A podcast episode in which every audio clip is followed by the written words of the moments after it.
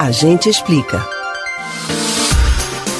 Tem quem fale que para ele passar é preciso um susto. Beber um copo d'água prendendo a respiração ou de cabeça para baixo também faz parte das técnicas. Sabe do que a gente está falando? É claro que é do soluço. Parece que ele surge de repente, né? Meio importuno. Às vezes parece até que sem motivo.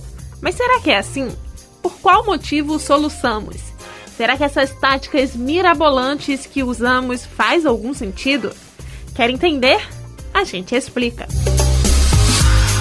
Na maioria das vezes, o soluço é causado por uma irritação no nervo chamado frênico, que auxilia os movimentos do diafragma, músculo que separa o tórax do abdômen na respiração. A expiração do ar acontece quando o diafragma relaxa e a inspiração quando ele se contrai. Como o diafragma e o nervo frênico estão localizados logo acima do estômago, qualquer alteração nele pode prejudicá-los. É como um espasmo que provoca o fechamento da glote, uma estrutura localizada na laringe.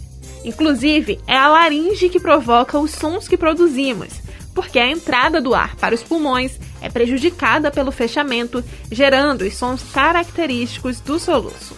Mas o que pode ocasionar esses espasmos? Bom, várias coisas. Como comer demais, ingerir bebidas muito quentes ou muito geladas, ou com muito gás tabagismo, estresse, diabetes, refluxo e até chorar ou gargalhar também podem ser motivos. Em qualquer um desses casos, o soluço, apesar de incômodo, costuma passar rápido. Mas atenção, em alguns casos específicos, o soluço pode demorar mais e ser causado por outros problemas. Nesse caso, é necessário procurar um médico porque pode ser uma doença da vesícula, do esôfago, do estômago ou até uma pneumonia na base do pulmão. Para curar o soluço comum, a única maneira é relaxar o diafragma. Para isso, as técnicas que realmente fazem sentido é segurar o ar, cessando a respiração pelo nariz e pela boca por um tempo, ou tomar um copo de água, virando de uma vez só.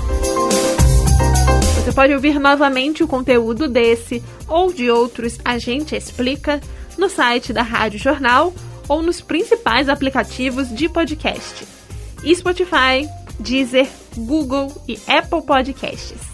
Beatriz Albuquerque para o Rádio Livre.